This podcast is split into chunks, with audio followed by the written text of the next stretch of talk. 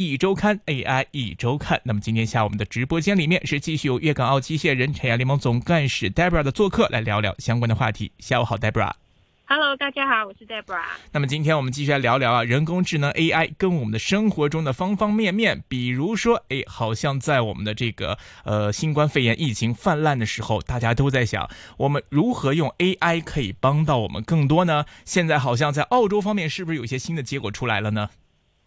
哎，对，澳洲上面呢就有一个病呃上线的病毒追踪城市，它叫 Confit Safe。那用户呢数量已经超过一百万了。嗯，那澳洲部分因为现在还是在地区上面呢，呃，没还没放宽出游的限制。那病毒追踪软件呢，呃。开已经开放使用了。那在大呃四月二十六日呢上线之后呢，注册的用用户呢已经超过一百万。那公共卫生部门呢表示，至少需要呢。四啊百分之四十的民众使用呢，才能达到追踪的病毒效果。嗯，那 Confit Safe 呢是啊一个病一个病毒的追踪啊软件呢，它是基于呢一个智慧手机的蓝牙通讯功能。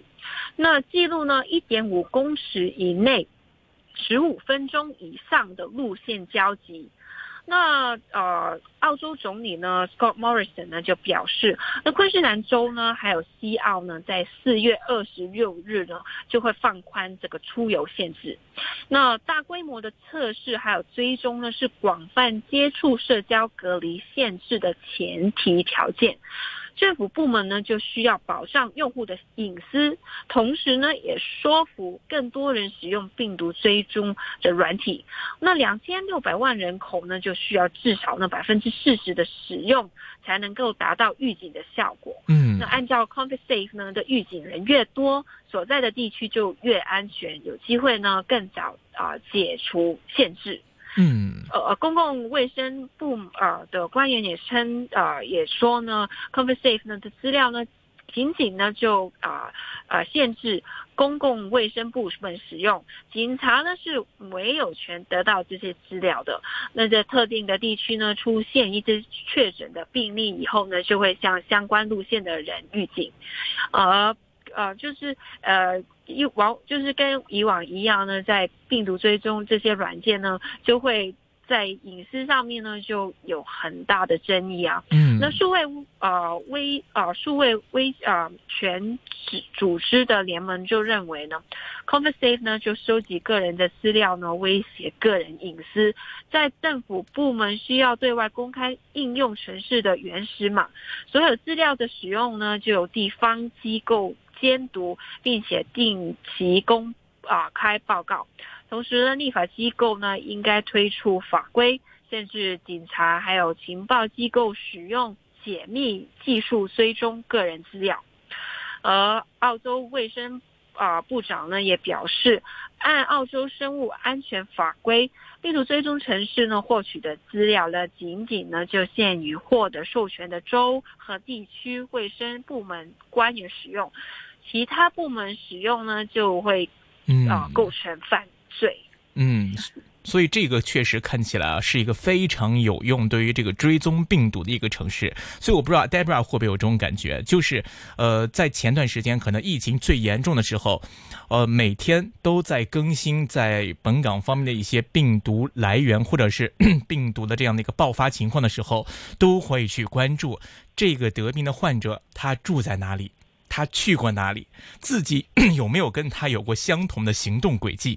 所以刚开始的时候，大家都会有这种疑虑。然后一开始可能大家觉得一百宗啊、两百宗的时候还好追踪一点。当我们的病这个病例去到五百、六百甚至上千的时候，大家会开始发现，哇，这是追踪不过来，这么多人都 都有这个中招的话啊，到底可能自己或多或少跟他们都会有交集，但是就已经无法去准确追踪到这个患病的这些人士他们的这个行动轨迹跟自己的轨迹会不会有重叠的一个地方了。所以在这个时候呢，我觉得这个软件 COVID Safe 它就是一个非常好的一个形式。它通过这种收集到一点五公尺以内、十五分钟以上的一个路线交集，去提醒所有的市民，诶，可以告诉你，诶，在你 一点五公尺范围之内，或者说是十五分钟以上的路线，是否曾经有过一些患病患者的一个曾经的一个行动？那么至少是给我们每个人去提一个醒。如果说当我知道我在我的行动范围之内曾经有这种患病患者出没，或者跟我曾经有过类似的行动轨迹的时候，我可能会更加的关注我个人的健康。哎，那我会小心点。哎呀，我最近好像我跟这个病人有过某个时段有过接触的话，那我可能会自我隔离一下。或者是自我密切观测体温一下，或者说是提前做点预防，或者说尽早去医院去做一个检测，去确认自己是否有安全。那我觉得这个给民众的警醒来说，或者说呃政府或者说是医疗机构，他们对病毒的追踪来说，我觉得这个是一个非常好的一个一个一个工具了。因为大家会看很多现在内地的话，当有一个人。这个中招的话，那么政府会组织整个附近他的这样的一个交友圈、交际面里的一些人士一起来做检测，其实都是一个相同的道理。但是如果我们说后知后觉，呃，当我们发现病例之后，然后再去搜罗找附近的人，这个是很花时间的，而且可能会有漏网之鱼，我可能都不知道，哎，我跟他在一个房间里面待过，或者是有过这样的一个类似的这种交集，可能。因为是陌生人，大家可能都没有发觉到，那么不知不觉就造成了一个病毒的社区传播，然后再进行进一步的扩散，这个就是很危险的。所以在病源上，在社交的交际上，哎，直接把这样的一个讯息掌握到，这个对于防止病毒扩散来说，我觉得是个非常有用的一个工具啊。甚至有的时候还会在想。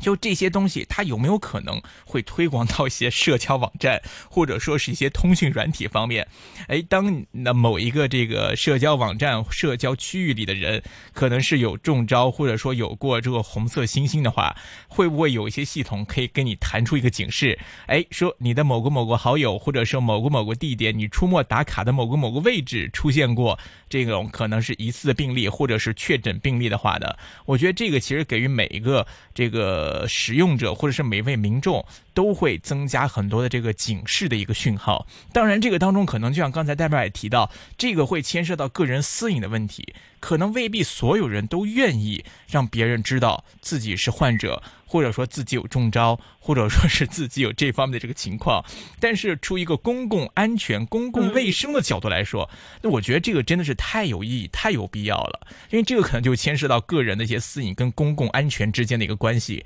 那有的时候大家可能会看到很多包庇的现象，甚至家庭成员即便戴着手环，但是你都会都会有人陪着这个戴手环的被隔离人士出街去吃饭。其实这个现象就很难避免。就是大家可能出于私心，觉得啊我没事儿，我没事儿，家庭成员觉得说他没事儿，他很安全，然后就放松警惕，带出带到街上来一起去吃饭，但结果可能造成了一个更大规模的感染。所以我觉得这个软体可能大家会觉得说是不是有侵犯隐私的可能？但我觉得出于公共安全角度来说，只要它不被一些不法分子利用，或者说呃被大家用在一些不想被用到的一些环境跟领域上面的话，那我觉得出于公共卫生安全角度来说，我觉得这是一个非常好的软件了。对啊，没错，像香港，所以刚刚开始的时候，我们都可以每中每中啊，这个是几号病人的，呃，谁的谁对号几号的，可以看一下。对，可以，我们都会看一下，然后他大概在哪一个区域，对，有一个活动，然后我们自己就会加倍小心。对，可是我们香港是已经算是比较少人口，七百万，而且地方很小，对，所以我们就是追踪。呃，算是比较容易，可是也有一些不明的来源。对啊，就是我们中间一千宗里面，还是会有一些来源不明的患者。对，可是像我们澳洲，其实两两两千六百万是我们的好几倍。嗯，如果他的而且人大，呃，人多，地也很大。就相对要追踪，要一个一个去询问的话，是有相相当的难度。嗯，可是这样像这样子，有一有一个软件可以大概哦，原来真的有一个确确诊的，他大概在什么时候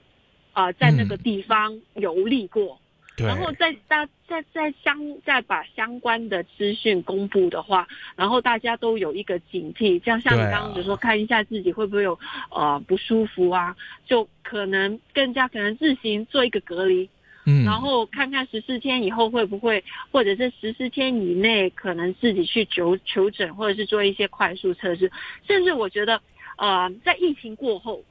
其实会不会呃也有可能像你刚刚所说，在一些呃 Facebook 啊，或者是其他一些、呃啊软软件上面，可能一旦有，因为这个呃新冠肺炎是啊、突，就是我们没有办法预知的嘛，嗯。可能有某某某些啊、时候之后又有其他的病患发生的话，会不会也可以有一些追踪的作用，或者是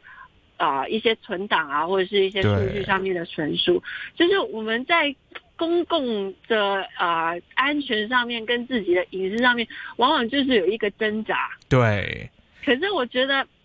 像我们我们每天有一个啊、呃卫生署啊在啊去公布，嗯，他也会告诉我们他在哪里感染，可能是火锅感染啊，或者是咖佛啡感堂啊染啊，这已经不关乎他的隐私或者是自己自身的活动，而是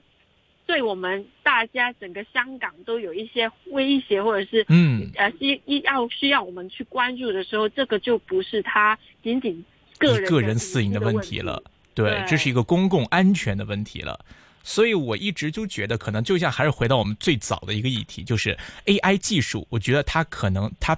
没有问题，它是一个非常好，从很多角度能够帮到人类的一个工具。问题就是在我们的使用过程中，如何科学的使用它，保证我们的个人私隐跟公共利益保持到一个平衡。那当如果大家觉得说我的公我的个人私隐受到威胁的时候，能不能出台一些相关的一些法律法规，或者说技术上做出一些限制，不要让你我们在 AI 当中收集的个人私隐去用到其他的领域跟方面，或者说大家比较介意的敏感领域跟方面。那那么不要因为一些个人私隐啊或者之类的问题而阻断了整个社会的前进跟这个进步。然后尤其是在面对这些公共安全的时候，那么当中可能牵涉到公共利益更加广泛的时候，如果因为一些小节而失去了大局的话，那我觉得就是一个非常可惜的事情了。那除此之外，我们再聊聊苹果方面吧。苹果大家看到，除了这个手机之外，大家看到软件服务啊，各方面业务做得非常好。但现在看到，诶，苹果方面连智慧车窗都开始涉足了，在这一块有什么新的情况跟进展呢？戴布拉来给大家介绍一下吧。没错，最近呢，美国专利局呢就通过了一项苹果申请的汽车窗户遮阳系统专利。那根据描述呢，就能够依照外部光线自动调整窗户内的分层。那呃有什么作用呢？就可以呢达到遮阳的效果，嗯又不会遮蔽视线。那汽车隔热纸呢，已经是目前最常用的汽车啊、呃装备，又能够隔绝光线啊，又能保护车主的隐私呢。可是缺点呢，就是夜间呢，或是昏暗的呃天色之下呢，也会影响呃汽车的视线，可能就会造成一个安全的疑类嘛。呃，是呢，苹果呢就获得这项专利呢，就名为 System with Adjustable Windows，就是可调式的窗户的系统。嗯那通过呢多层次的玻璃组合，然后啊、呃搭配呢针片控制，让车窗能够呢吸收光线、嗯反射光线，还是啊、或者是完全是啊、呃透明的。嗯那这这个组合系统呢，就包括就是呢各热各热层啊，呃雾面层还有反射层呢多种的玻璃面。那这三种的玻璃呢，又可以分为固定式或是可动式啊。透过不同的组合呢，组合呢就可以适用不同部位的车窗，嗯就是车顶啊、挡风玻璃啊，然后玻璃啊，然后后车后车窗啊，还有侧面窗。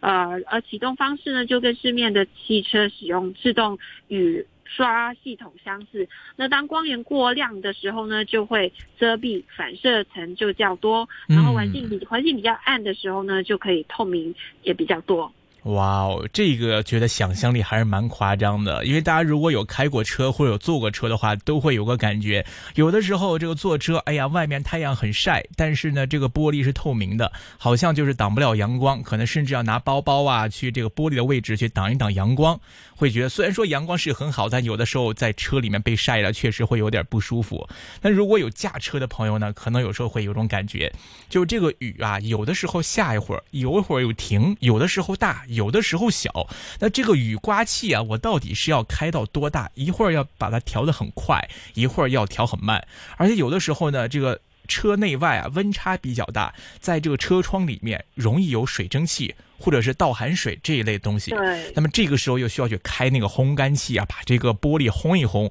让两边这个呃温度比较平衡一点，然后这个玻璃啊，这个气啊给它给消掉，这样这个会更清晰、更明亮一点。或者有的时候呢，这个车窗上面啊可能有点灰尘呐，或者是有一些这个脏东西啊，又需要这个车自带的那个喷水器啊给它喷一下，再用雨刮器刷干净。有的时候呢又会有这样的一个需求，所以有的时候会觉得，哎，这个车开起来或者坐。起来要注意的细节蛮多的，那么现在，嗯，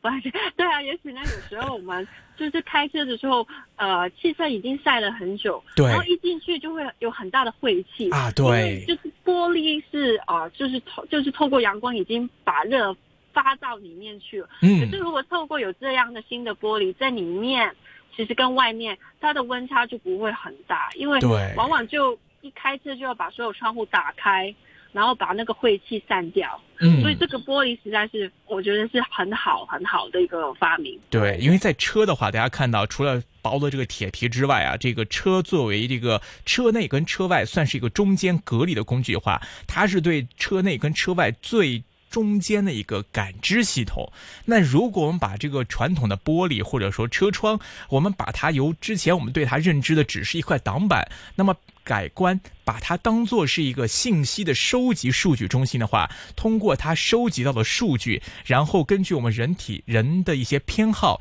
进行一些自动感应跟自动协调的一些机制，通过玻璃而产生的话，哎，那我觉得这个智能车窗的话，将来可能会在有机会啊，会在很多的这个制车厂商当中有机会被应用到。而且目前我们看到这套系统，它不仅可以用在车辆方面，包括在建筑物或者说说是一些绿建。建筑的话，设计当中都会参考到一个技术，因为很多我们说智慧城市啊、智慧建筑啊，它对于外界的信息收集的感知，可能都会依赖于玻璃，通过玻璃来收集、收集信息、收集数据，然后做出一些智能 AI 的一些相关反应出来。而且我们看到这项专利申请的时间是在二零一七年，而。前一阵时，那看到苹果，它也获得的一个另外的一个电动车马达专利，是在二零一八年初的时候申请的。所以我们可以看到啊，差不多从二零一七年开始，苹果就已经在认真考虑过这个 Apple Car 的计划。是不是说，可能苹果将来不仅仅是手机，或者说我们的一些这个耳机啊、智能设备，有机会可能连汽车，或者说这种智能玻璃都有机会作为苹果的这种核心产品，将来有。机会会推出市场，所以有的人说啊，可能将来我们会看到 Apple Car 或者是 Apple Windows 都有机会会作为一个新的产品，或者带着一些人工智能的属性在我们的这个生活中出现了。好的，时间关系呢，我们今天就先跟 Debra 聊这里，也感谢 Debra 给我们带来的话题分享。我们下周节目时间再会，拜拜。